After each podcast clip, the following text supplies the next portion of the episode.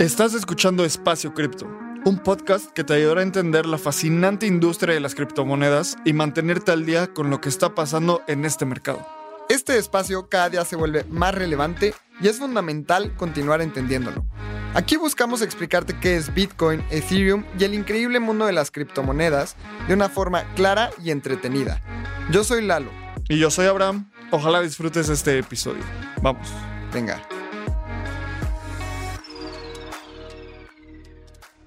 Hola, te doy la bienvenida a un nuevo episodio de Espacio Cripto y hoy tenemos de invitado a Pablo Stanley. Pablo es el CEO y fundador de Bueno, un no-code tool para creadores de NFTs. Esto quiere decir que si tú haces un NFT, ya no tienes que usar código para crearlos. Y justo Bueno patrocinó el mes del arte en Espacio Cripto.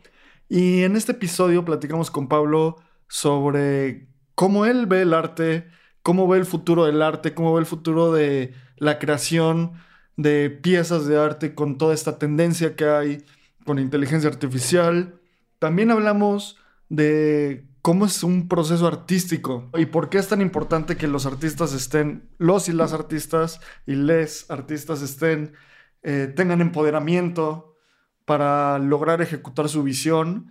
También hablamos un poco sobre cómo los NFTs son una herramienta para ejecutar la libertad creativa. Y fue un episodio súper divertido, muy interesante. Como lo hicimos en todo el mes del arte, febrero 2023 en Espacio Cripto, puedes ver la imagen que Pablo dibujó como una interpretación de nuestro logo y a mí me gustó mucho, está muy, muy bonito, muy cute y muy en el estilo de Pablo.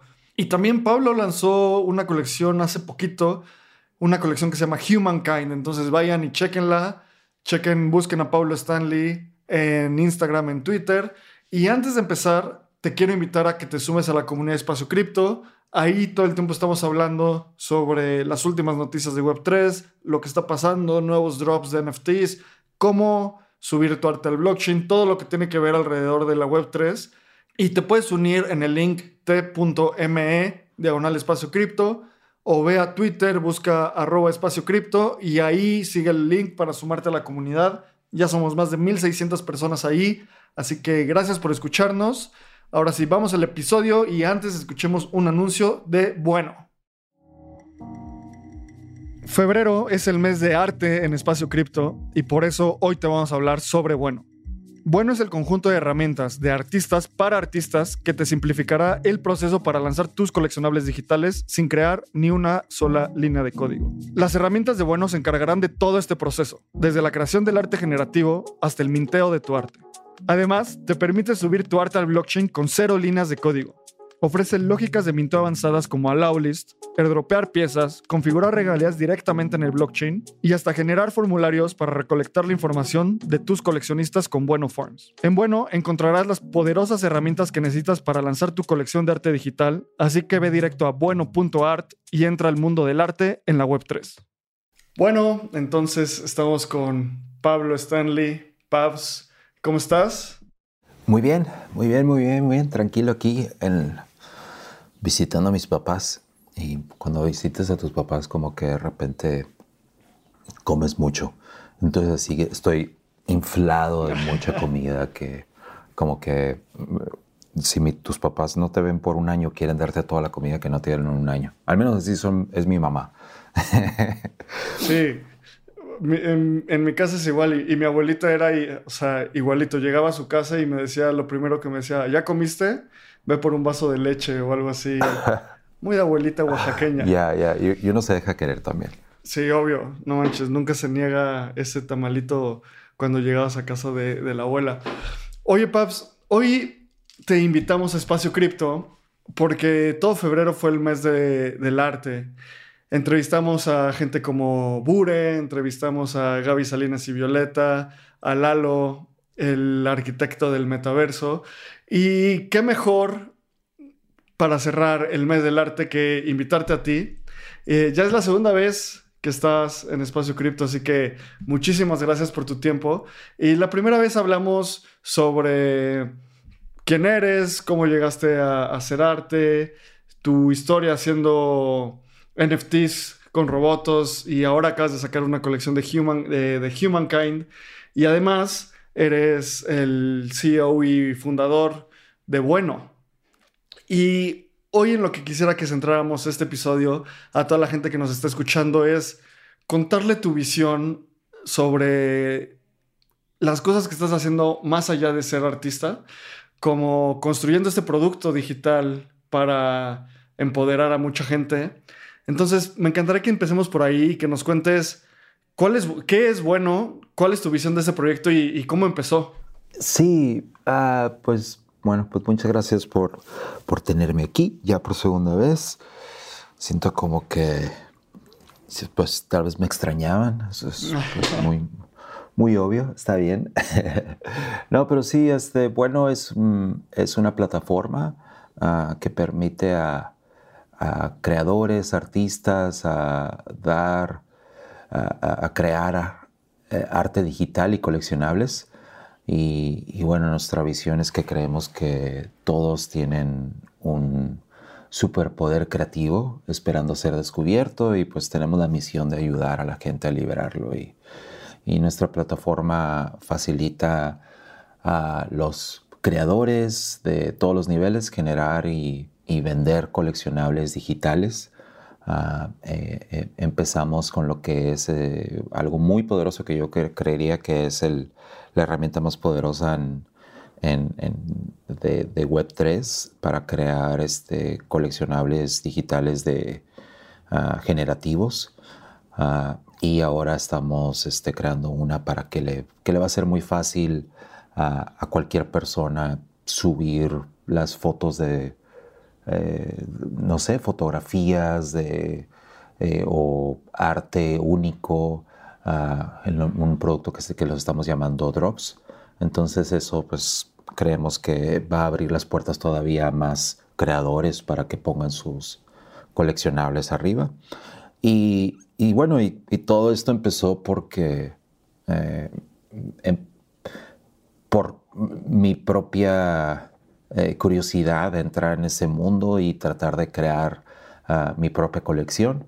Uh, creé en el 2021 una colección que se llama Robotos y pues al ir por todos los problemas que es este, crear una colección, pues descubrí que había una oportunidad para ayudar a otros y que eh, por los problemas por los que yo pasé, pues se veía como que pudiera existir un producto que satisfaciera esas, esas necesidades y no les, no le hiciera la, la, vida tan difícil a otros artistas. Entonces sí, así empezó como, como un proyecto personal. Muchas de las cosas que hacemos em, empiezan como por una, por una necesidad personal, porque, ah, yo quiero hacer esto, entonces pues necesitamos un producto que haga eso y luego pues ya, pues que todos lo usen también. Pero creo que en realidad estamos haciendo primero herramientas que nosotros queremos usar porque nosotros queremos hacer algo y luego lo vemos, ah, pues ahora, ¿cómo le hacemos para que otros lo usen también? Muchas veces así sucede y que, creo que es bonito porque, pues para que, te, para que quieras hacer algo que no, que no conoces o que no entiendes, ¿no? Entonces, eh, muchas de las herramientas que hacemos las hacemos porque entendemos esos problemas, porque muchos en, el equipo somos artistas o somos creadores, entonces son cosas que nosotros usamos también. Claro, y también me encanta cómo, o sea, la misión de Bueno, de ayudarle a todo mundo a, a poder liberar sus habilidades creativas.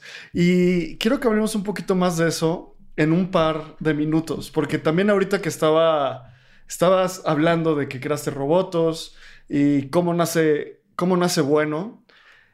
Quiero que también nos cuentes un poco la historia de el arte generativo, porque creo que es algo que tú llevas haciendo desde hace mucho tiempo, o sea, antes de que existieran los NFTs, antes de que existiera toda esta, esta narrativa de generar colecciones de 10.000 piezas sobre Ethereum, tú lo hacías más con un sentido de ayudarle a la gente a que sus sitios fueran más bonitos, a que hubiera ilustraciones. ¿Cómo fue ese inicio para que tú empezaras a hacer arte generativo y cuándo, cuándo fue, cuándo dirías que iniciaste a hacer arte generativo? Ah, eh, eh, pues todo, todo inicia yo creo que de curiosidad y ah, y, necesidad. Ah, primero tuve la necesidad de hacer lo que son los... Antes, bueno, sigo creando cómics. Y a la hora de hacer mis cómics, hacer mis personajes y todo eso, eh, como que siempre busco la forma de, ser más flojo. O, como que soy flojo y para ser flojo a veces trabajo más y trabajo doble. Porque digo, ¿cómo le puedo hacer para ahorrarme no tener que hacer esta cosa? Y para no tener que hacer esta cosa tal vez, ah, pues tengo que hacer otras cosas, ¿no? Tengo que automatizar el proceso o tengo que hacerlo más fácil para mí. Entonces, una, una, de las cosas que hice en mis cómics es hacer los personajes en diferentes posiciones, lo que les dicen como uh, character cheats, como las hojas de personajes, que es la vista de frente, de lado, de tres cuartos, sonriendo, las diferentes expresiones, todo eso como que para mis cómics hice un sistemita que yo usaba Ah, para de, los personajes y así me hacía más fácil siempre mantener las mismas proporciones, me, me ayudaba pues a ser más, más eficiente, ¿no? A la hora de poner un cómic tenía una idea y como pues yo escribo el cómic, pero también lo tengo que dibujar y lo tengo que publicar, y lo tengo que poner allá afuera y, lo, y, y quería tener el ritmo de mantener al menos un cómic cada dos días y aparte tenía un trabajo de tiempo completo, como que tenía que ser, ¿cómo puedo ser más eficiente? ¿no? Entonces para eso hice un sistemita de, de, ilustraciones de mis, de mis personajes. Y a la hora de, de hacer esto, pues, ah, que, que, no es algo nuevo, ¿no? Es algo que ah, en, en, estudios de animación estoy seguro que usan y en, en estudios de, de, personajes también tienen eso, ¿no? Para que diferentes artistas puedan elaborar el mismo arte y todos puedan trabajar juntos. Ah, pero yo lo había hecho pues para mí, para yo ser más eficiente. Y al mismo tiempo pues yo soy, eh, yo por, por, mucho tiempo he sido diseñador, ¿no? Nos, digo, ahorita me llamo artista y así, pero la verdad es que el ser artista siempre ha sido como mi hobby, digamos, y el hacer los cómics y todo eso siempre ha sido algo que hago por el lado. Lo que paga, lo que ha pagado la renta por todo este tiempo ha sido ser diseñador. Ah, entonces, ah, en esos tiempos ah, había una herramienta antes, bueno, al mismo tiempo que Figma salió, Sketch.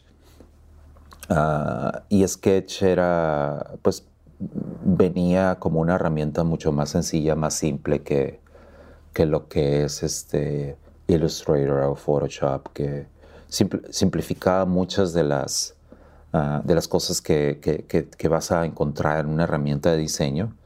Ah, y se enfocaba solamente a resolver el problema de diseñar para pantallas, diseñar para, para la web, para, para ah, UX, digamos. y sacaron una, un, feature nuevo, una parte del producto que era pues, tener componentes, tener símbolos. Y eso, pues de repente, está loco porque al mismo tiempo, pues eh, eh, en esos tiempos React, los componentes de React eran, se volvieron muy... Usar, hacer páginas y hacer código de esa manera se volvió muy popular. Te estoy hablando de hace, no sé, seis años, siete años. Ah, y al mismo tiempo la herramienta de diseño Sketch estaba eh, introduciendo componentes también dentro de la herramienta de diseño. Entonces, como que, hey, de repente los diseñadores y los developers estamos como que empezando a hablar el mismo idioma. Qué loco, ¿no? Porque ahorita yo creo que con Figma muchas de esas cosas ya se resolvieron, pero en esos tiempos todavía era un enigma el, el rollo de, del diseñador, uh, la diseñadora y, y, la ingeniera y el developer. Eh, eh, como que había un, puente enorme, no, bueno, más bien había un abismo enorme entre ellos y no había y Sketch venía como con la promesa de ser el puente entre ellos. La cosa es que los componentes, regreso, eh, te cuento toda esta historia porque, eh, ¿por qué los componentes? No, los componentes venían a resolver el problema de, componentes que se reusan, ¿no? Como también en código, en React, tienes un botón, tienes un switch, tienes un drop down, este tipo de cosas que, que las reusas en tu código y, las reusas a través de todo tu sitio, todo, toda tu app. Y en el, en el sistema de diseño también Sketch venía a resolver eso. Hey, tienes un botón y ya no tienes que estar diseñando los botones una y otra vez, que era algo que diseñando cosas en Illustrator o en Photoshop era algo que teníamos que hacer, era mucho trabajo, era, o sea, horas, simplemente el mismo botón, siempre rediseñándolo. Entonces venía a resolver ese problema muy, muy básico que, que, que, que nos tardamos mucho tiempo en tener y las herramientas de diseño se tardan mucho tiempo en tener. Bueno, la cosa es que llegaron a resolver el problema los botones, los switches y todos esos los componentes. Pero, pues yo al mismo tiempo estaba con pues haciendo mis dibujitos y todo. Y pues sí, haciendo, usando la herramienta para lo que era. Pero me di cuenta de que, eh, güey, espérate, esta madre la puedo usar también para, ¿qué tal si lo uso que en vez de botones sean caritas y expresiones? Y las diferentes variables de, un botón, que si es apagado, activado, uh, deshabilitado, todo eso, o secundario, primario. En, en, vez de eso, para un botón, ¿qué tal si lo aplico para expresiones humanas? Entonces, feliz, triste, ah, este, no sé, eh, o también para diferentes tipos de pelo, diferentes tipos de ropa, cosas que yo ya estaba haciendo en mis cómics. Y lo dije, hey, pues puedo usar la herramienta para que me resuelva eso. Entonces empezaba, empecé a hacer mis el sistema que yo tenía más bien como pedaceras en Photoshop, los empecé a hacer como un sistema en Sketch y los empecé a hacer de tal manera que me hacía muy fácil a mí hacer mis, digamos, como wireframes de mis cómics, porque ya podía poner todos los, los, componentes de, eh, de, ¿cómo se llama?, de mis cómics, de mis personajes, y lo voy a crear mis cómics, y yo eso me servía como una base, como mi wireframe para hacer un cómic y luego ya poder hacerlo, inking, para poder este, dibujarlo, pero primero hacía eso. Entonces, no sé, como que eso empezó y dije, oye, a ver, no solo puede ser mis cómics, pudiera ser un sistema de ilustración. ¿Qué tal si, si uso esto mismo, pero para, no sé, otros dibujitos y otras cosas?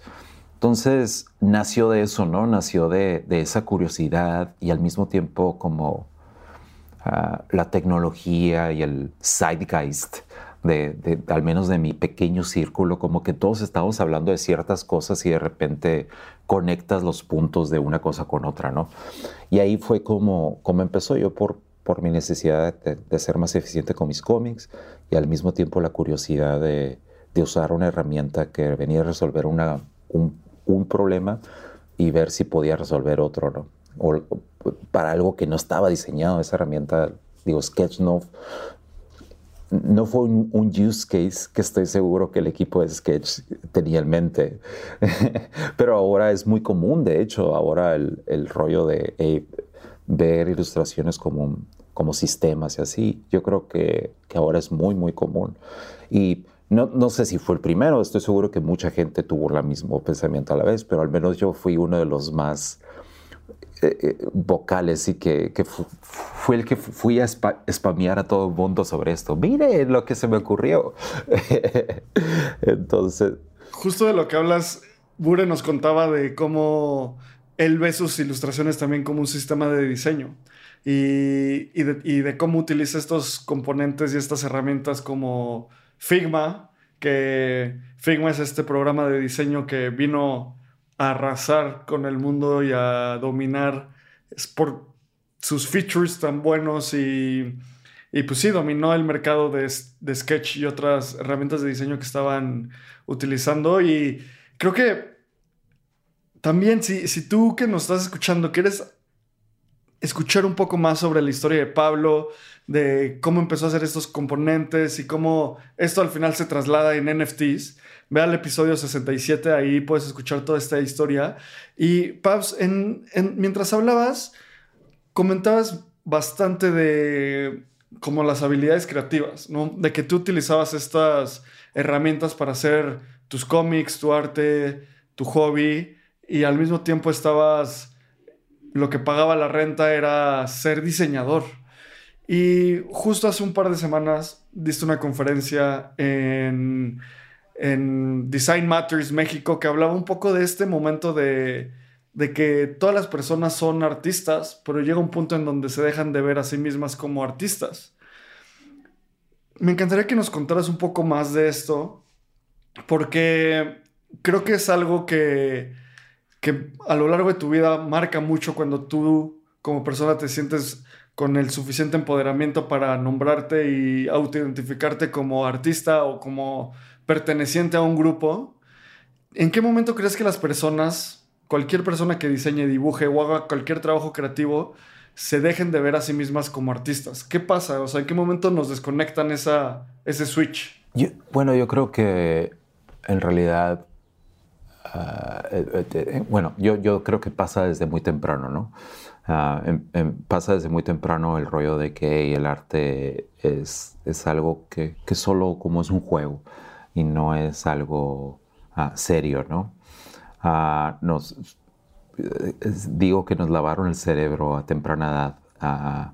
se nos enseña a, seguir las reglas y ajustarnos, a, a, seguir trabajos eh, menudos y, pero ponen prioridad a la, obediencia, a, ser conformes, sobre ser eh, originales o ser creativos. Ah, ¿Por qué? Porque pues es pues yo digo que, les hace más fácil la vida a los papás y le hace más fácil la vida a los maestros, ¿no?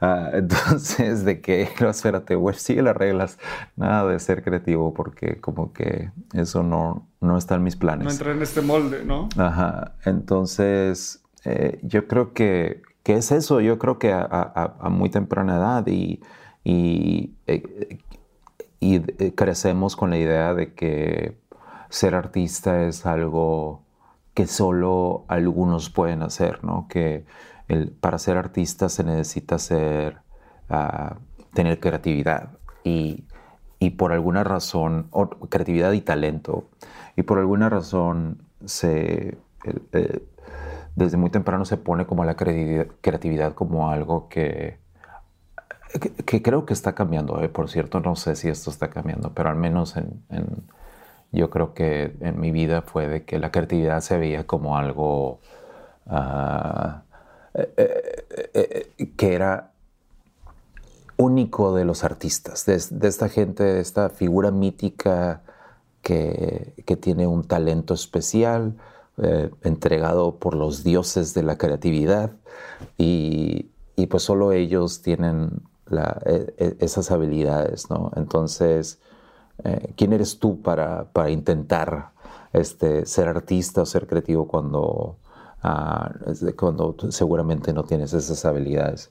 Entonces, yo creo que es un poco de eso ah, y aparte, eh, aún crecemos y pues de repente, pues la falta de tiempo, ¿no? Eh, en el mundo moderno, la, el arte no cabe, no hay tiempo para ello, no hay tiempo para, hacer esas cosas porque no es productivo, no es algo que, hace dinero, no es algo que, eh, que, hace capuchinos y hace frappés. Ah, entonces, es, eh, no, cabe eh, el, arte en ese mundo capitalista moderno, ¿no? Ah, entonces, yo creo que es eso y aparte también el, eh, como esto que, que, nos meten en la mente de que solo algunos, entonces pues supongo crecemos con miedo a, a fracasar, el, el, miedo a no ser suficientes, a, a, que, que, no, que no, no, seamos capaces de, de, expresarnos de esa manera. También pues todo lo, lo, lo común que todos tenemos, que somos eh, susceptibles a los comentarios negativos o a las críticas de otros. Ah, entonces no, queremos eso, ¿no? porque el arte se ve como algo muy personal, es muy personal muchas veces. Entonces el hacer arte o expresarte es una expresión eh, eh, en, la que te pones de una cierta manera pues vulnerable, ¿no? Entonces no quieres que otros te vayan a criticar algo. Sí, te juzgan. Y, y también creo que somos, y esa crítica también es una crítica propia, ¿no? Y, caemos en, en, tratar de ser perfeccionistas, ¿no? Digamos que, que aun cuando, cuando tienes esa, esa inquietud por ser artista y por crear, ah, todavía también ah, no lo sacas y no lo pones afuera o nunca sientes que es suficiente porque no es, no es perfecta la pieza o no es algo así. Entonces eso te impide a, crecer también y te impide aceptarte a ti misma o mismo como artista porque no, no eres un, un Da Vinci, un Rafael. Entonces sí, esa, esa, duda de uno mismo, ¿no? Es esa lucha interna también. Que, que, que bueno, ahora yo digo, como tú dices, que, como supongo que fue un, para mí al menos, fue un, una batalla así de, de, toda mi vida, ¿no? De que todos me... Está raro, ¿no? Porque, uh, yo siempre he tenido la inquietud de, dibujar y, y, como que si alguien me decía que los dibujos eran tontos, pues así como que eso todavía me impulsaba más a dibujar más. Uh, y, pero a la vez nunca, como que me, quería alejar de la idea de ser artista porque a muy temprana edad entiendes que ser artista como que no deja mucho.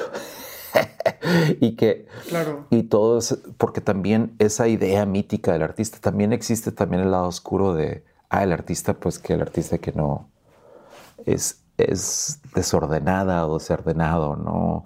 El artista que es como que piensa de una manera muy, muy rara y un poco ecléctica o no sé.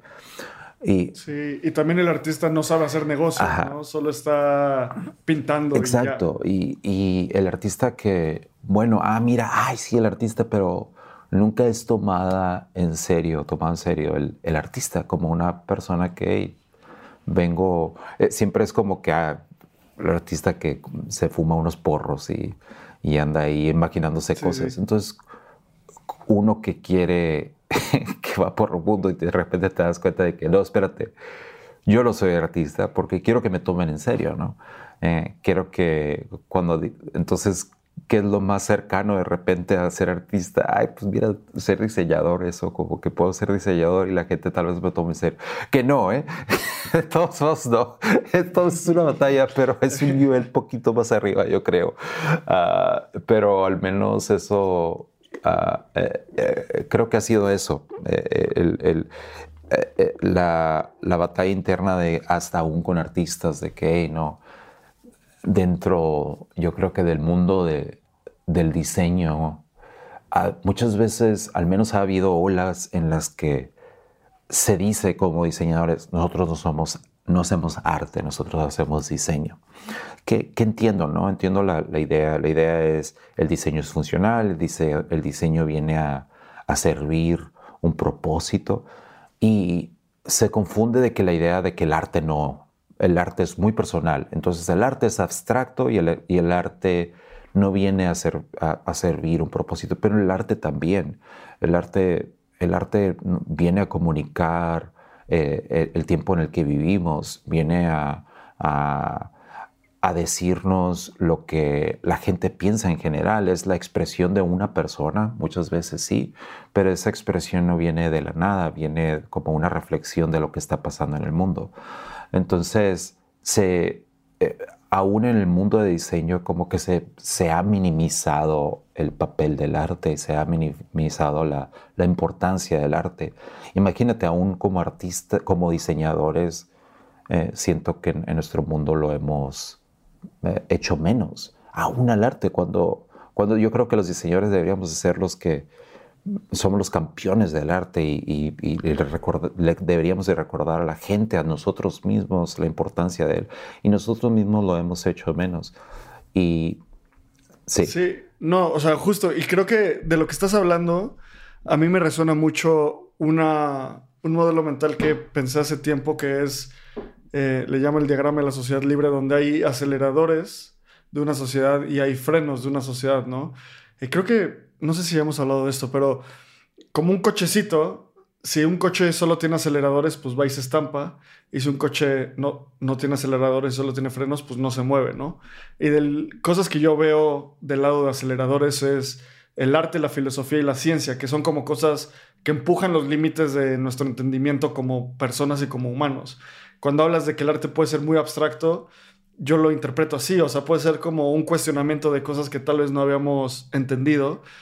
Y del lado de los frenos está cosas como la religión, la política y la sociedad. Entonces, sobre lo que dices mismo, la sociedad te dice como, no, no, no, o sea, bájale dos rayitas a tu arte porque, pues, chance nadie lo entiende y no puedes ir tan rápido y no vas a ganar dinero. Entonces, como que estamos en este eterno balance. Y algo de lo que hablas también, y justo al principio del episodio, cuando estábamos hablando de cómo empezaste a hacer arte generativo, ya se veía, y ya desde ese entonces, eh, con la historia que cuentas, se ve mucho de tu pensamiento entre hacer una convergencia entre el arte y la tecnología. O sea, utilizar Sketch como una herramienta, como algo que va a hacer tu arte más eficiente tal vez y que con este deadline de hacer un cómic cada dos días, pues chances si lo hacías así en papel, pues ibas a tener muchas menos horas de sueño. Y hace unos días también platicábamos tú y yo de los artistas y diseñadores siendo directores creativos, tal vez una evolución más allá de solo generar o, de generar componentes, generar piezas.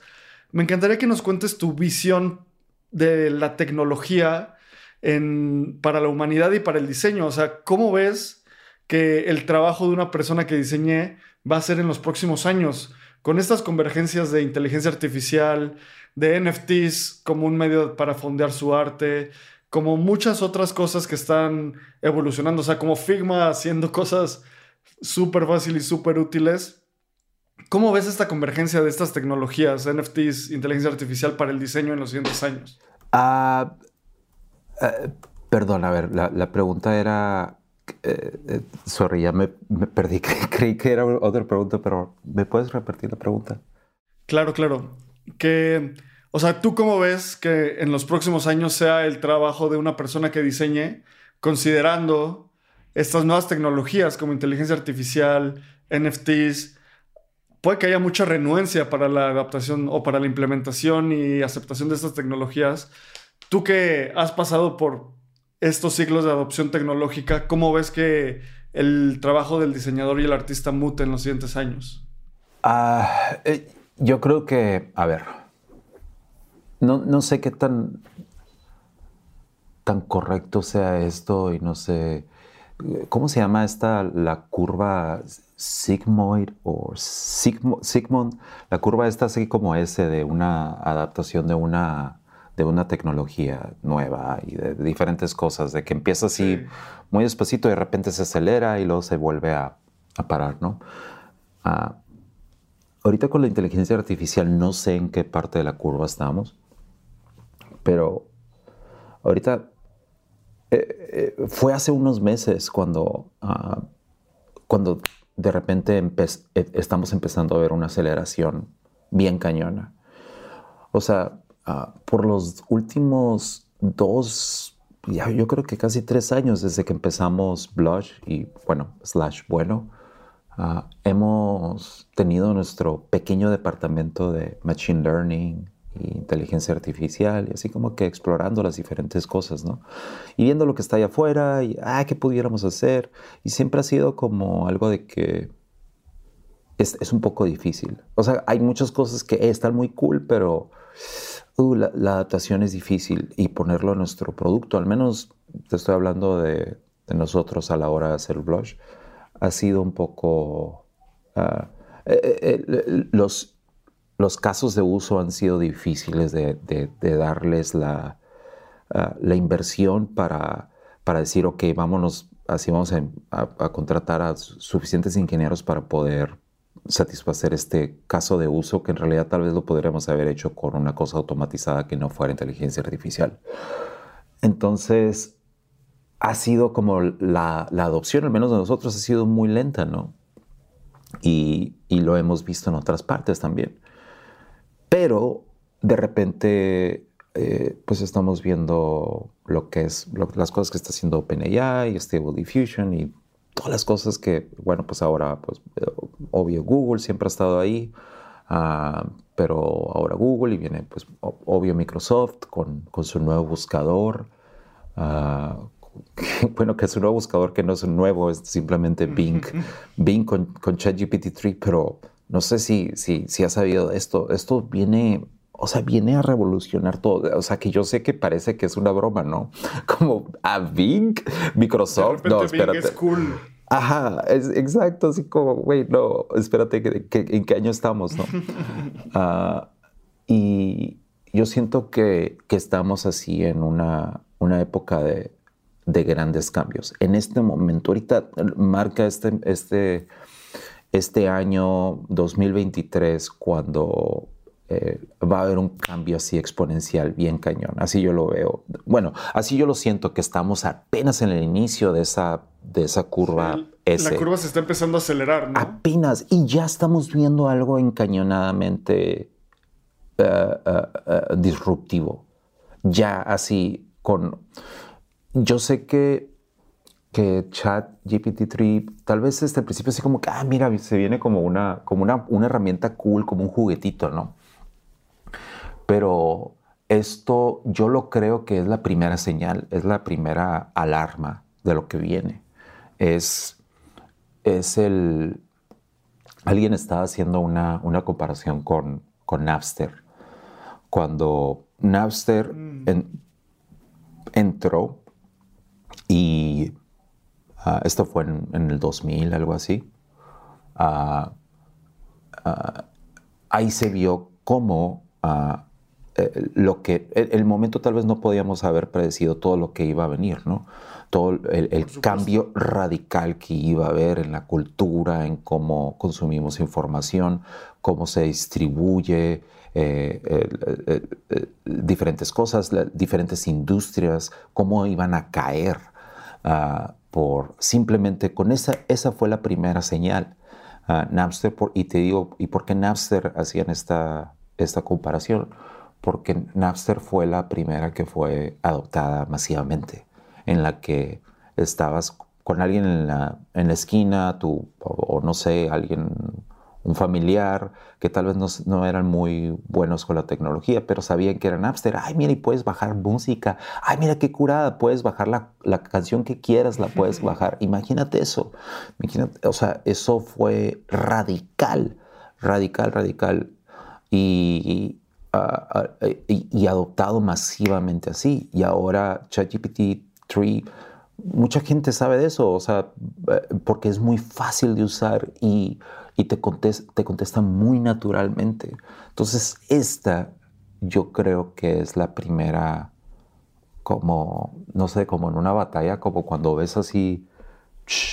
La, primera flecha o el primer La primera flecha así de, de, esta revolución que se viene, apenas es la primera y, y ya se ve muy, muy espectacular el, el cambio. Entonces, yo creo que, que con, la llegada de estas eh, herramientas eh, poderosas, pues, pues, bueno, ahora nos preguntamos, ¿no? Pues, ¿qué va a pasar con, con el futuro de la... Sí, ¿dónde quedan los diseñadores, las artistas? ¿Qué, qué, cuál es su rol en el, en el mundo en los siguientes años con estas herramientas. Sí, y, bueno, ahí hay un debate muy grande, ¿no? Ahorita hay un debate, ahorita muchas cosas están pasando. igual como Napster, está bien cool eso porque la analogía funciona de muchas maneras, porque hasta a Napster pues lo demandaron hasta que pues salió de la, de, la, de la faz de la Tierra, ¿no? Ah, pero de ahí pues salieron muchas otras plataformas, o sea, de repente había Kazami, había no sé qué, hasta que de repente llegamos a, a, un, a un Spotify, ¿verdad? en el que ya todo así, o sea, no solamente eh, la industria trató de, de matar esa, ese cambio, hasta que de repente tuvo que adaptarse y tuvo que decir, bueno, esta es, la, esta es la forma de hacer las cosas ahora. Entonces, no sé cuál es esa forma de hacer las cosas en un futuro, pero eh, yo creo que si hemos visto es, es adaptarse, ¿no? Si quieres sobrevivir, te tienes que adaptar. Esto no es, no, no vas a sobrevivir peleando contra ello. Uh, no y nadie lo va a parar también, ¿no? Exacto. No, va, no va a ser parado, no va a ser detenido. Si digamos que a ChatGPT-3 lo demandan, ahorita están, en están diferentes demandas, uh, uh, una como un class action suit, no sé cómo se le diga en, español. Sí, una demanda grupal. Sí, eh, de diferentes artistas y también este Getty Images, uh, uh, pues oye, pues Getty Images con, supongo que han de tener tradicionalmente mucho, mucho dinero, una industria tradicional muy grande que, que, yo la veo morir pronto, este, eh, eh, o, o o transformarse si es que se quieren, si quieren sobrevivir, ¿no? Pero ellos están peleando ahorita. Y, y, viene esta pelea de, bueno, ¿cuál es el fair use y todo eso? Pero bueno, a lo que voy es, este, ¿dónde quedan los artistas en todo esto y, y, quiénes van a sobrevivir? Yo creo que los que, uh, los que se adaptan, ¿no? Dame un segundo porque creo que algo está pasando aquí con... Sí, sí. Ah, no, era la, era la creo que empezó a vibrar la, la lavadora. pero, no te preocupes. Sí, pero uh, ahorita muchos lo ven como una amenaza. Ven, ven, la inteligencia artificial como una amenaza y como creativos, pues bueno, uh, una amenaza a la creatividad humana. Y, pero yo lo, al menos yo lo veo como una, como una herramienta, ¿no? También. Y una herramienta muy, muy poderosa que que puedes bloquear muchos niveles de, creatividad, de innovación. O sea, nuestro sueño en, bueno es, es ayudar a la gente a descubrir su potencial creativo, esos superpoderes creativos que tienen escondidos. Y si hay una herramienta que, pudiera lograr esa visión, yo creo que es la inteligencia artificial. Ah, y para mí, yo creo que los no sé, los artistas del futuro pudieran tener ah, muchas más oportunidades. Y, o sea, ahorita estabas hablando de los aceleradores. Yo veo esto como un acelerador muy, muy cañón. Ah, o sea, aquí yo me voy a meter a ondas así medio raras y políticas, pero yo lo veo como un acelerador muy cañón contra el capitalismo, de que viene a, a derrocar muchas de las cosas que, que, que, tomamos en cuenta. Entonces, como este experimento del capitalismo y eh, tal vez viene a, quitar mucho de eso. Entonces, podemos este, vivir un futuro en el que de lujo y de vida, en, el que los bienes son compartidos ah, y que ya no todo está eh, este, simplemente en ciertas manos, pero está distribuido equitativamente. Yo hay una, hay, para mí hay una, una posibilidad de que la inteligencia artificial venga a ayudar a eso. También puede que sea lo, contrario, ¿no? Es un acelerador de una de esas dos cosas, yo creo. Claro. O, nos vamos directo, nos vamos y nos aceleramos y nos, nos estrellamos, o, o, nos aceleramos a un cambio radical en el que nos damos cuenta de que no tenemos que eh, eh, depender de esa manera, de ese sistema y que podemos disfrutar de, de, nuestro tiempo. Ese tiempo hace rato me preguntabas por qué la gente no es creativa y por qué no puede explorar su lado creativo. Y te decía, pues porque no tenemos tiempo, ¿no? Porque no, en el mundo capitalista no hay, no hay espacio para ello. Tienes que estar produciendo, tienes que maximizar tu, tu output, ¿no? Pero, pero ahora sí tenemos las eh, las máquinas y tenemos este, diferentes cosas que automatizan todas las diferentes cosas que hacemos, que, que teníamos que hacer, porque no, ahora en teoría tendríamos tiempo para poder ser creativos, tendríamos tiempo para disfrutar de nuestras vidas, ¿no? Y, de hacer y usar nuestros propios algoritmos en las cabezas y y, ponernos a pintar o a ponernos a hacer música y a bailar y a hacer cosas, ¿no? Ah, ah, pero bueno, no sé, ya me, ya me, estoy yendo para otro lado, pero... No, no, no, está perfecto, está perfecto porque tocas uno de los temas que a mí me encanta analizar y últimamente también he estado pensando, porque el capitalismo viene, o sea, la definición del capitalismo es que una sociedad que busca incrementar su posesión de commodities, su almacenamiento de commodities, ¿no? Eso es como la definición básica. Entonces, una, un país capitalista, hablemos del país X, va a buscar maximizar sus pertenencias de objetos materiales y de estos commodities, de petróleo, de oro, etcétera, etcétera, etcétera. Y cuando lo llevas a una persona es intentar maximizar sus posesiones. Y llega un punto donde yo creo que, no sé en qué estamos viviendo hoy, pero no creo que estemos viviendo en ese, capitalista, en ese mundo capitalista que Marx definió y que cuestionaba tanto, porque también hay un filósofo francés que me encanta que se llama Guy Debord que dice que el mundo ya no es de almacenamiento de commodities, el mundo ya es almacenar espectáculos. Mm. ¿Y qué es un espectáculo? O sea, tú que estás escuchando este, este podcast, es eso es un espectáculo. Eh, cuando vas a tu, ves una serie es un espectáculo y llega un punto donde tan, tan vives en el espectáculo que tú te vuelves un actor o una actriz de tu obra de teatro y te, y te disocias de tu persona, ¿sabes? O sea, porque estás viviendo en un espectáculo, en una obra de teatro. Entonces, estoy 100% de acuerdo contigo de que la tecnología nos lleva a evolucionar los sistemas económicos y nos lleva a evolucionar cómo vivimos.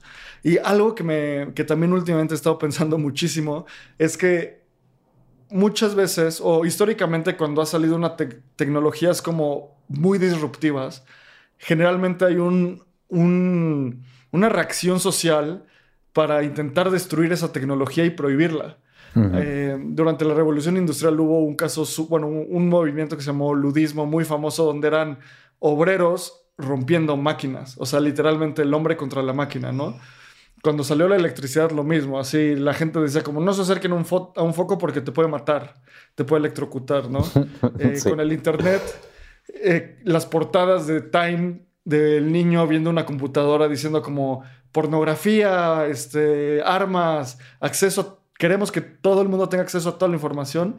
Y creo que algo así está pasando hoy en día con el mundo artístico, sobre todo con la inteligencia artificial, porque hay una reacción de, o sea, de miedo, ¿sabes? De que este miedo me puede quitar mi trabajo, este miedo me puede, bueno, esta, esta herramienta me puede quitar lo que, lo que yo genero. Y, con cripto pasa cosas muy similares, o sea, los bancos intentando prohibirlo. Entonces, como que toda esta evolución social sí es algo que, creo que va a tener un impacto en el, en el mediano y largo plazo y, mañana mismo, o sea, yo hoy soy 10 veces más productivo utilizando ChatGPT para que me ayude a escribir cosas, a a estar viendo el techo y decir como, no sé cómo empezar este documento o, lo que sea que tenga que escribir, ¿no?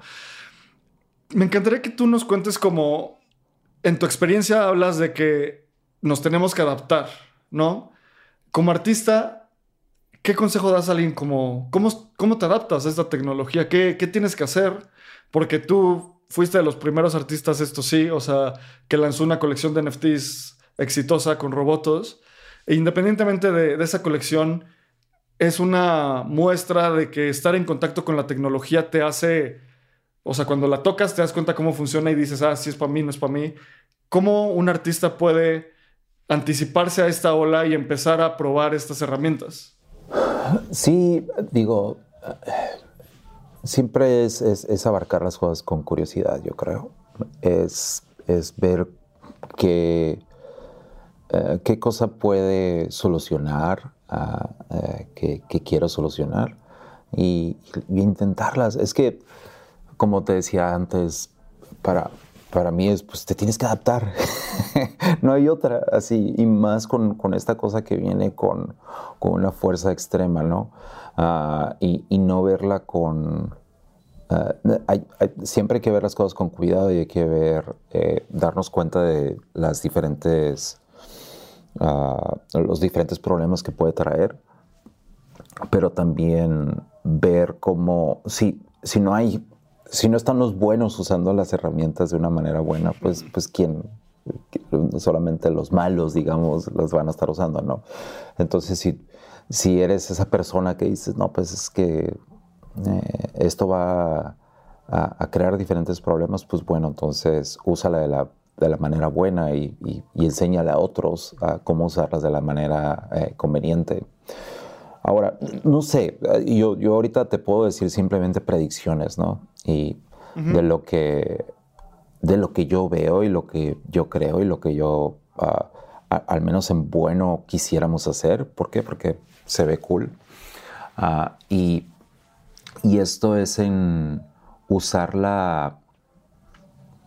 Esto, eh, eh, yo veo como que estas herramientas más bien como que nos van a ayudar en vez de solamente crear, es también eh, ser como directores. Entonces como artista tu trabajo va a ser más como ah, directora creativa de tu creación. Entonces lo que veo es que como artista vas a, tu trabajo va a ser más como dar dirección ¿no? de las cosas que puedes hacer.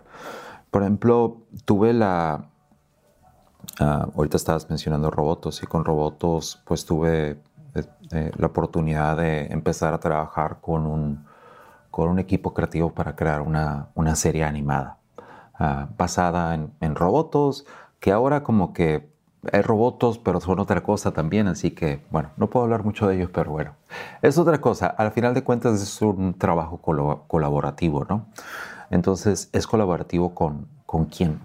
Yo uh, llego con la idea de mis personajes y la historia y este mundo y todo. Y luego de ahí, este, con una cosa que se llama, el, creo que le dicen byline y también lo que es la Biblia. Y la Biblia viene a a, definir muchas de las cosas, las reglas del juego, ¿no? Digamos, las reglas de este mundo y quiénes son estos personajes que viven en ella, quién, quiénes son los, los villanos, cuáles son los problemas que, que uno se puede, eh, que nuestros héroes se pueden encontrar y, y ya, ¿no? Entonces define eso. Pero luego pues colaboras con un equipo creativo y este equipo creativo es, es un estudio, por ejemplo, un estudio de animadores, de escritores, productores, que hacen, tienen diferentes, juegan diferentes partes en la producción de un, de un show animado como este. Ah, entonces, muchos de ellos este, se van a preocupar de que su, su, enfoque principal, que está muy cool, es cómo podemos hacer esto un juguete. Eso es como, o sea, de que... ese es su rol. Este, este, ¿qué de estos personajes va a ser nuestro juguete que se va a vender más, no?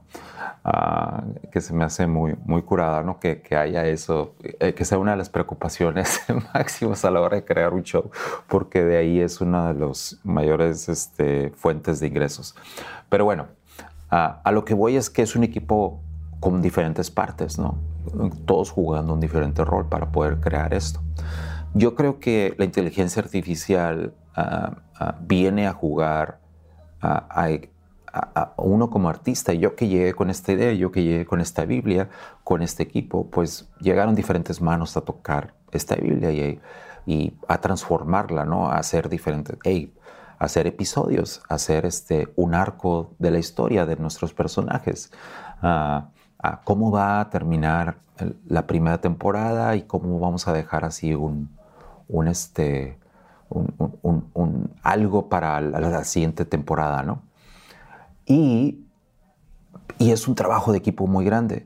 Entonces yo veo ah, cuando he, pasado por todo esto y pues al mismo tiempo ha estado pasando todo lo de GPT-3 y todo lo de Stable Diffusion y DALI y todo esto y me quedo, men, o sea, mucho de este trabajo va a ser reemplazado, va a ser, este, va a ser automatizado.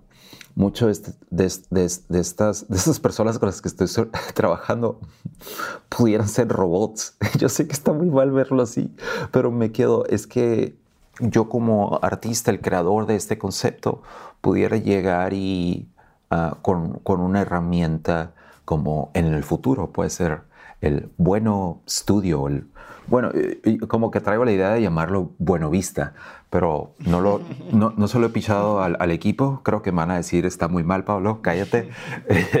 pero así como Buena Vista, pues.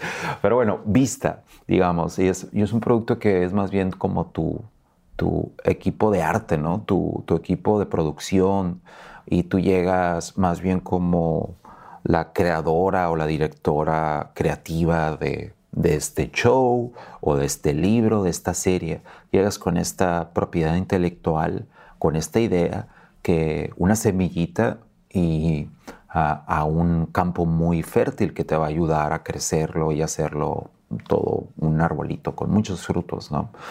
Entonces veo la inteligencia artificial como una herramienta que puede ser utilizada de esa manera, que puede eh, ayudar a, como tú decías, hasta desarrollar ese personaje que, tienes de ti, de ti misma o de ti mismo, ¿no? Mm. Ah, este, yo creo que eh, eh, al menos viene a eso. uno, más, su trabajo va a ser más como ah, poner los, las guías que, que desarrollan esta historia y más bien como directores creativos de el artista su rol va a ser más sobre eso, un curador, ah, el que toma las decisiones al final de qué, cómo son las cosas, y, pero con una ayuda muy exponencial de, una inteligencia artificial. Ahora. Estoy 100% de acuerdo con eso y, eso va a pasar. O sea, Parece que va a pasar pronto. No sabemos cómo se, la, se, desarrollará la tecnología. Yo creo que va a pasar. Y un punto importante para, para eso es lo que tú decías. O sea, la gente puede ser renuente a ese tipo de cambios o puede intentar utilizarlos, adaptarse y hacer más productivo su trabajo, ¿sabes? O, o ni siquiera su trabajo, su proceso creativo. A mí me ha pasado que con ChatGPT tengo una idea y le digo, oye, o sea, esta es mi idea, escribe el primer párrafo y de ahí es como, claro, listo. Ya sé qué es lo siguiente que tengo que hacer. O sea, es como wow. un pequeño catalizador, ¿sabes? Y creo que también algo súper interesante de, de, este abordaje es que mucha gente le asusta porque dice, ¿dónde va a quedar el humano? Pues mira, el humano puede seguir haciendo esto y en, en lugar de que existan una serie van a existir 100 y el mercado y las otras personas van a decir cuál es la mejor. Y también en un libro que estoy leyendo hablan de que en un futuro va a haber un premium por las cosas hechas por humanos. Como hoy, cuando compras una artesanía de una, eh, de una cultura en Oaxaca, si la hace una máquina no va a costar lo mismo, porque es, o sea, el handcraft como que tiene mucho valor. Sí. Entonces es una tecnología que viene como a otorgar muchísima fluidez. Y cuando le metes NFTs para poder capitalizar eso de forma directa al usuario, hijo, no sé a, dónde nos va a llevar esto, ¿no? Sí, eh, el otro es, no sé quién lo está diciendo, el, ese va a ser el nuevo uh, organic. Uh, de, de, cómo se llama, así como vas al mercado y compras este, las frutas. La zanahoria orgánica. La zanahoria orgánica y el tomate orgánico. De repente obras o vas a ver un, un libro este, publicado este, New York Times bestseller, 100% organic. De alguna forma que garantice que no fue utilizado un ChatGPT-3 o que no fue utilizado ninguna AI. Todo fue escrito con un typewriter, con una, con una máquina, de hecho hasta, hasta máquina de escribir así old school. Este, siento que ese, ese va a ser el nuevo organic y sí, es que va a tener un, valor ¿no? añadido y porque bueno, lo orgánico ahora no quiere decir regularmente que sea mejor, de hecho, ah, creo que es nada más esa idea ¿no? de, que pasó por unos procesos que, que, nos da la idea de que es este, más natural o que eh, eh, es mejor para el ambiente o que tiene los nutrientes suficientes o algo así. Ah, ahora lo veo así como, ah, así va a ser, pues lo hizo una humana, un humano fue un equipo ah, y cuesta más también, ¿no? ¿Por qué? Porque fueron humanos los que lo hicieron, fueron personas de verdad y, y su trabajo cuesta y no fue simplemente una cosa que lo hizo así. Entonces, eso qué cool que, que, lo dices, que lo, que, que, lo llamaba premium. Yo lo llevaba como organic porque así, así lo llaman en los mercados. Pero eh, sí, y eh, no sé, eh, a, final de cuentas sí, tenemos que estar este, conscientes de las cosas que pueden salir mal, ¿no? Ah, como que mientras que la inteligencia artificial viene a potencializar muchas cosas, también puede venir a, a, no sé, impactar otras, ¿no? De una manera negativa. Y, o sea, y por la, la, más obvia y por la, por la que la gente se está peleando y que hemos visto ya así es la pérdida de empleos. Y, y porque viene a reemplazar, pudiera venir a reemplazar muchos de, las, ah, de los trabajos de artistas, de diseñadores, ah, en la industria creativa. Ah, también yo creo que una cosa que está, que está muy cool, ahorita estabas hablando de, de como tu uso, ¿no? Tu, proceso para usar ChatGPT.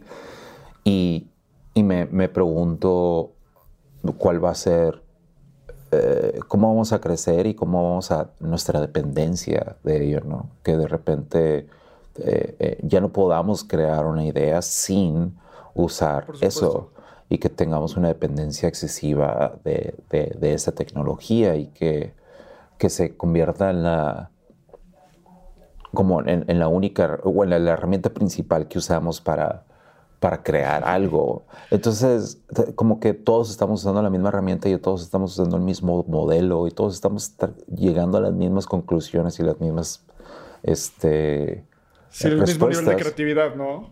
Sí, porque, bueno, todos, este, todos, eh, al menos que tengas un prompt muy, muy específico y muy, muy, muy raro, que, que te, pero a final de cuentas, el ChatGPT 3, al menos ahorita, es simplemente una forma muy, muy cool, muy buena de deducir qué es la siguiente palabra que debe ser. Es, simplemente estar así haciendo eso, ¿no?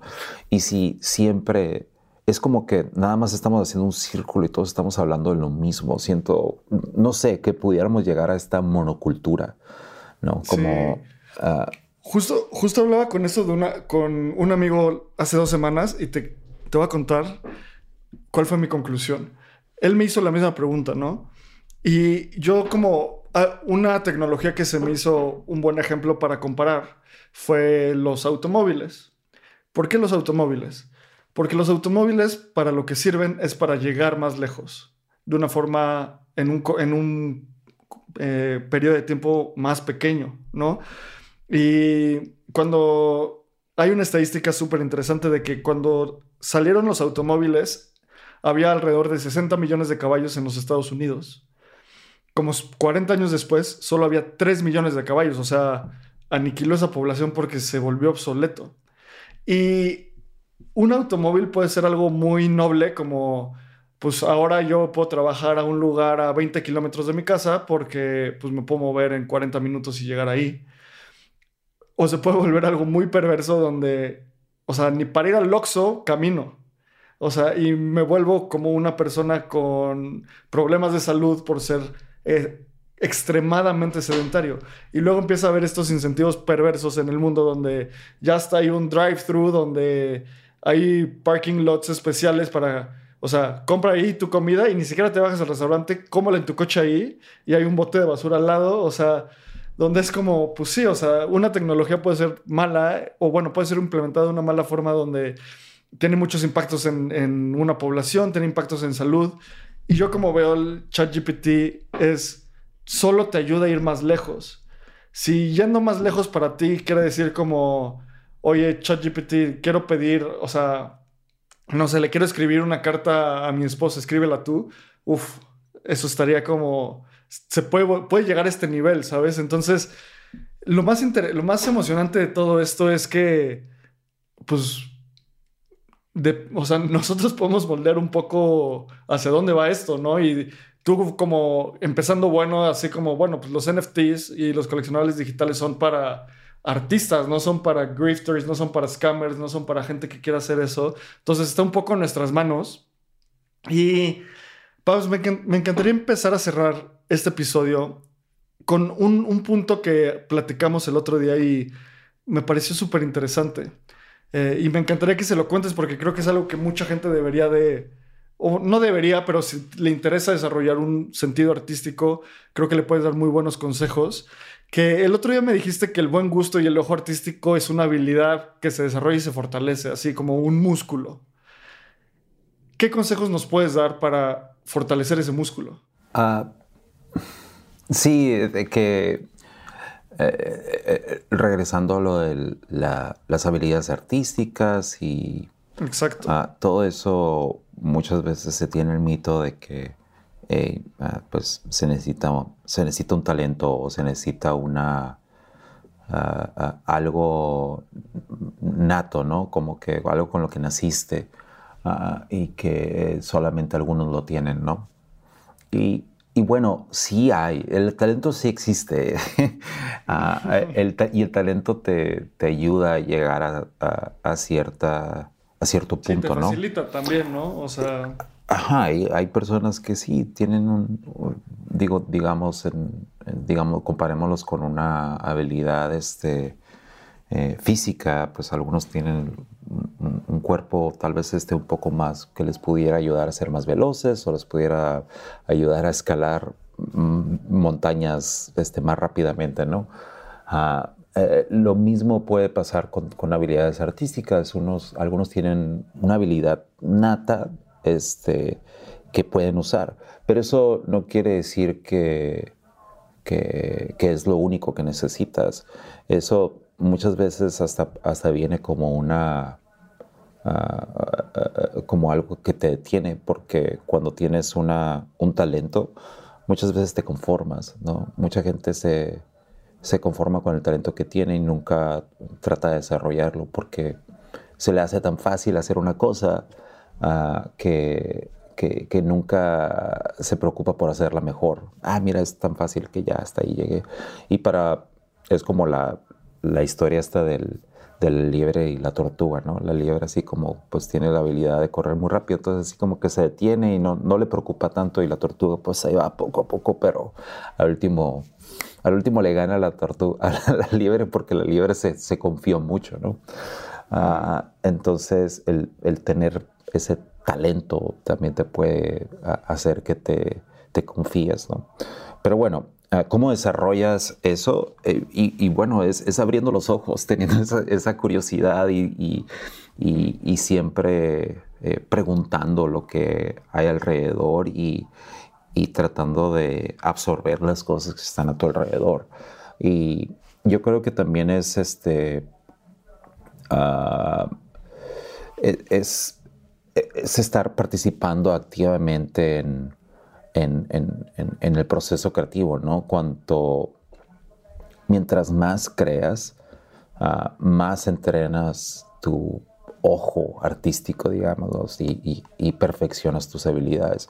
Mientras más haces, más, más produces, más este cochinero pones allá afuera. Porque si eso es lo que vas a hacer. Vas a hacer muchas cosas feas, feas, feas. Las cosas, todas las cosas feas que puedas, hasta que de repente ya no te van a salir tan feas, ¿no? Entonces es, a, eso le llamo al, al hacer músculo, ¿no? Empiezas con, con cosas poco a poco, ¿no? y cuanto más los usas, pues más fuerte se vuelve. Y, y yo creo que verlo, muchas veces también hablaba del, hey, cómo el, el, arte no, no se toma en serio y, y, y, es como simplemente un hobby. Y sabes que es que también es, es parte de ello, sí, y es bueno que, que sea eso. Debe claro. el, la, el arte debe de ser debe provocarte curiosidad, debe ser divertido, debe de ser algo que disfrutas, es que sientes que estás creciendo, que sientes que estás desarrollando algo. Ay, mira, ya me salió mejor esto, ya me salió más bonito, ya me, ya puedo hacer esta cosa, ¿no? Ah, ah, ah, si lo comparamos de nuevo con una habilidad, con una habilidad física, este, ah, ya puedo brincar más alto, ¿no? Ya puedo, ya de, de cinco tiros, uh, sí, sí anoto tres, entonces ya estoy mejorando, ¿no? Entonces, y se siente eso que estás creciendo. Entonces, es bueno ver el, lado divertido del arte y no tomarlo tan en serio también, ¿no? Y, y sí, es el, el, buen gusto. Ahora, el buen gusto tal vez es, es otra cosa, ¿no? Porque puede ser que no, no crees y aún tengas el buen gusto y eso es este, siempre mantener esa curiosidad y siempre mantener esos ojos abiertos y, y, y, está, está ahí loco, porque eso es algo que me, me, he dado cuenta de que el, es una habilidad que, que al menos que me he dado cuenta de que a la hora de, de, contratar a alguien, a la hora de traer a alguien al equipo, quieres tener alguien que tenga buen gusto, al menos en, en, lo, que, en lo que trabajamos. Quieres alguien que pueda discernir entre lo que puede ser un, un buen diseño o un mal diseño, lo que puede ser un, un buen mensaje que le, que le damos a nuestros usuarios o no, una buena forma de abordarlos o no. Es, es, es, es muy raro y, y, y muchas veces se siente hasta como, como que el buen gusto se siente hasta, tal vez hasta un poco elitista, ¿no? Porque el buen gusto muchas veces viene de, de, se siente como que, ah, pues el que, el que se puede vestir bien, el que le alcanza para vestirse de, la, de, ropa bien, o el, que le alcanza para ir a los lugares que, que son de buen gusto. Pero no, no necesariamente es eso, yo no creo que sea eso, de hecho muchas veces es, es hasta tal vez hasta, tal vez es, es, un poco de privilegio lo que estoy diciendo, pero Ah, hasta poder decir, ah, eso no, eso no, ¿por qué? Porque es demasiado obvio. Es demasiado obvio el tratar de hacer eso, ¿no? El tratar de usar una, una ropa de marca ah, y que diga la marca grandota como, tengo buen gusto, mira, Chanel, así grandote. es como, no, eso es lo contrario a eso. Al menos así yo lo veo, ¿no? Y yo sé que, de nuevo, es muy elitista tal vez el, el, el ese pensamiento, pero es como eh, el poder decir, no, es eh, eh, el buen gusto viene en, probar diferentes materiales, en ver diferentes cosas y ver lo que, de dónde viene, ver de quién, quién, quién lo hizo, quién, ah, cómo se ve, cómo se puede quitar lo, lo, que, lo que es de más y, simplificar un mensaje ah, de su manera más sencilla. Y, y, no sé, y poder discernir qué, eh, qué, qué, mensaje así, quién está dando ese mensaje y poder decir, ah, mira, esta, esta persona lo está haciendo bien por esto y esto. Es algo que desarrollas por, por simplemente tener una mente curiosa y, mente que siempre está ahí indagando y, probando diferentes cosas. Quisiera rescatar dos cosas que son mucho, bueno, dos de los mensajes principales que yo me llevo de esto es como las repeticiones importan. O sea, la iteración y la repetición importa. Y eso es, si estás dibujando, pues dibujar seguido. Si estás viendo, si quieres hacer películas o si te gusta el cine, ver mucho cine, y ver muchas pinturas, ir a muchos museos.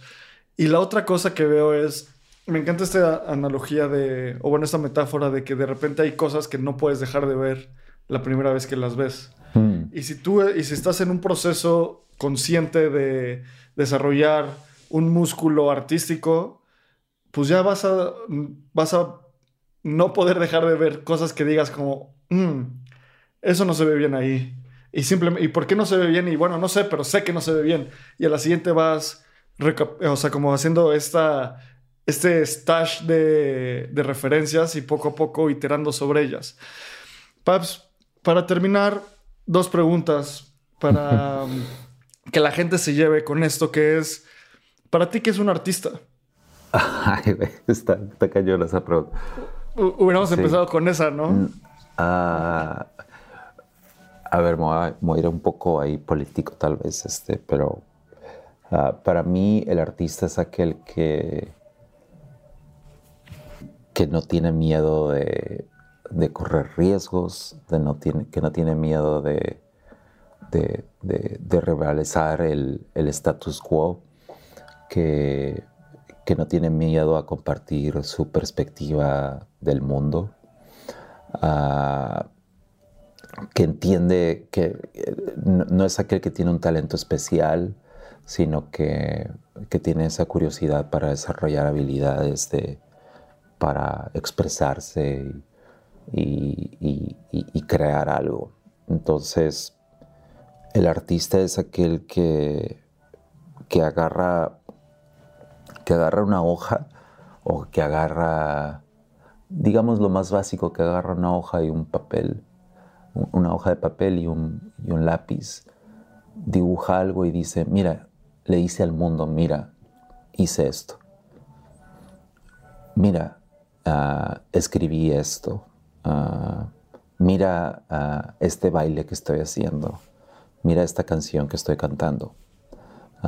es esa persona que, que le quita ese miedo aún y le puede salir muy feo, le puede salir el dibujo, puede ser el dibujo más feo, eso no importa, es el, el hacerlo y mostrarlo. Eso para mí es un artista y, y, y eso es, es, un, aun cuando se ve muy sencillo, no, ay, pues un dibujito y mostrarlo al mundo, eso es un, ah, un acto de valentía para mí, es un, desafío muy grande al, a lo que a lo que existe, a, lo que nos han planteado de que, eh, eh, eh, de que, mira, yo hice esto, muchas veces, ay,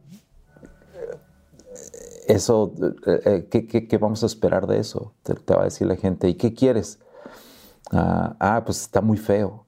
Ah, y, no sé, todos, al, decir, mira, yo hice esto, te arriesgas a muchas cosas, a ser criticado, te arriesgas a ser este, claro. humillado, te, arriesgas a ser este, que, que, nadie te, o que nadie te, o que te ignoren, ¿no? que, nadie, que nadie le importe. Por supuesto. Pero el, el hacer eso es, eh, para mí eso es, es un artista y eso es lo más mínimo, ¿no? Y ya de ahí y quitarte ese miedo y seguir diciendo, ahora hice esto, y ahora hice esto, y mira, ahora hice una obra, ahora hice una película, y ahora... Ah". y, y, no solo eso, pero también el artista, cuando lo mira, hice esto, es, es, es, es un llamado al mundo, ¿no? El, mira, ah, hice esto, y, y es también como un, casi, casi como un regalo, ¿no? Es hice esto y no me lo quedé yo. Mira, míralo, es, es para todos ahora. Es, este, es también un, acto no solo de valentía, pero también un acto de, nobleza. Ah, y, y ya, eso no sé, son esas diferentes cosas. Sí. Buenísimo. Pues muchas gracias por compartirlo y eh, para cerrar, también que un par de artistas de NFTs que, que te gustan, que recomiendes que la gente vea. Ay, güey, pues, a ver, pues, Mariana, Mila, mi pareja, ah, hace, güey, neta que es una... ella me motiva mucho, me, me, inspira mucho. Yo sé que está muy cliché hablar de tu, de tu novia o no sé, de tu pareja, pero en serio ella me motiva mucho. Es, yo creo que uh, uh, la, encontré en, el momento indicado. Ella me, yo creo que nos motivamos uno al otro, ¿no? De que muchas veces, ahorita estoy hablando del, ser valiente y todo eso y, ponerte ahí afuera, pero uh, muchas veces esa valentía requiere a alguien que te apoye, ¿no? Y requieres esa, alguien que, que, cuando, cuando todos te ignoren o todos te critiquen, pues puedes regresarte a la esquinita y que alguien que te diga, no, todo va a estar bien, no te preocupes, vuelve, vuelve a salir allá afuera y vuelve a mostrar tus dibujos feos. Y, la verdad es que ella ha sido eso conmigo y, su arte es muy, muy, muy cool. Hace unas pinturas de basura. Está ahí cool porque es como que hace basura. o sea, hábilmente, literalmente hace basura. Y, y la he visto explorar este, ese concepto de diferentes maneras, de una manera muy inspiradora. Siempre, uh, uno de los, de los consejos que le dan a los artistas es, hey, debes de ser ah, ah, constante y tienes que como tener un estilo o una voz y mantenerla, ¿no? Y ser muy constante con eso. Y, y Mariana creo que... Y, yo como que me peleo con eso porque así como que, ay, güey, qué aburrido siempre hacer lo mismo. Y, y este, y, Mariana ella también como que tiene esa idea de qué aburrido, pero de todos modos, y trata de hacer muchas cosas, pero luego te das cuenta de que todos son parte de lo mismo. Entonces ha sido constante con su, con su arte. Pero bueno, ya, Mariana y... Ay, güey, ¿quién más, güey? Fuck, no sé. soy, soy el malo, no, no, no, no, soy muy malo viendo otros artistas, este, pero yo digo que, que se den una vuelta por ahí todas las, los, las cosas, los proyectos que salen de bueno. Ah, salen muchas cosas muy cool y muchas cosas muy, muy tontas muchas veces. Y, y entonces yo, les, yo le diría a la gente que ahí, ahí busque poquito. Buenazo. Perfecto. Pues Paps, ahora sí, cerrando la pregunta del millón. ¿Por qué dibujas Pompi? Ah, no sé, porque está, está divertido. Por regreso a lo mismo de que está divertido, es alegre. Siento como que es una buena forma de romper el hielo ah, eh, y entro. Eh, es como decir, mira este dibujo tonto, es arte también. Es una forma también como de, de, de, así picarle las costillas a la gente, yo creo. Pero picarles, pero no, no tanto picarles también así como que hacerle cosquillitas, ¿no? Ah, porque, porque digo, picarles sería como poner, no sé, hablar de, de cosas políticas o algo así. Aquí es como que ah, hacerles cosquillitas, pero también este, invitarlos a, a, a que vean al arte de una forma este, eh, no sé, de que hay algo divertido ahí y está tonto también y no, se no te lo tienes que tomar tan en serio, ¿no? Y, y muchas veces uso las pompis y eso, y, y, lo, hago, lo hago desde, desde ese punto de que soy un artista muy serio, mira lo que hago. Por eso, por lo mismo, ¿no? Porque así como mira esta, esta idiotez, son, son pompis dibujadas en blanco y negro, así muy sencillitas y, y y le digo al mundo, mira, esto es arte. Entonces es este, y, y yo creo que también, tal vez este, no es de la manera más adecuada que lo hago, pero mi, mi punto también es como invitar a otros para que, ay, si eso es arte, yo puedo hacer arte también. Entonces, ay, si eso es arte, yo puedo hacer algo mejor. ¿Sabes cómo? Entonces, ojalá que la gente piense así, ¿no? Si eso es arte, ay, pues, pues entonces yo voy a hacer más cosas. Te voy a mostrar, Pablo, lo que es en realidad arte. Y, me encantaría que otros dijeran, Pablo, tus dibujos apestan, mira, esto es arte de verdad. Y es como quitarle el Exacto, mito al arte, sí, y, decir, eh, eh, aún este, estos dibujos tontos son arte también, y entonces tus dibujos tontos, tus garabatos que seguro haces también, eh, que no se te quite el miedo de, que se te quite el miedo de, de, llamarles artes también y que los muestres al mundo. Buenísimo, pues Babs, muchísimas gracias por tu tiempo, gracias por otro gran episodio. ¿Dónde te puede encontrar la gente que te quiere, que quiere estar en pues, contacto contigo? Eh, como en Twitter, Pablo Stanley, pero también les recomiendo ahí que sigan a, a Bueno. ahí estamos haciendo muchas cosas y muchas veces ahí, a, veces hasta grabo, grabamos ahí, todos del equipo grabamos videos de lo que estamos haciendo y así. Y entonces, si quieres saber más de mí, en realidad quieres saber más de Bueno de bueno y de Humankind porque pues ahí, no la pasamos trabajando, entonces las cosas que salen de ahí pues es del, equipo y de mí. Entonces eh, ahí es, porque en mis redes sociales casi ni pongo nada porque pues nos la pasamos trabajando, entonces en serio que las redes sociales güey, y todo eso ya ni, no sé cómo, no sé cómo hacerle así. Yo creo que voy a tener que empezar a usar ChatGPT-3 para que hacer todas las cosas ahí. Sí, sí, sí. Bueno, pues Pablo, muchísimas gracias. Eh, recuerda sumarte a la comunidad de Espacio Cripto. También a mí me puedes seguir en arroba abramcr. Hoy no estuvo Lalo, está de viaje. Pueden seguirlo igual como Lalo Cripto y arroba Espacio Cripto en todas las redes sociales. Muchas gracias y nos vemos en la siguiente. Gracias.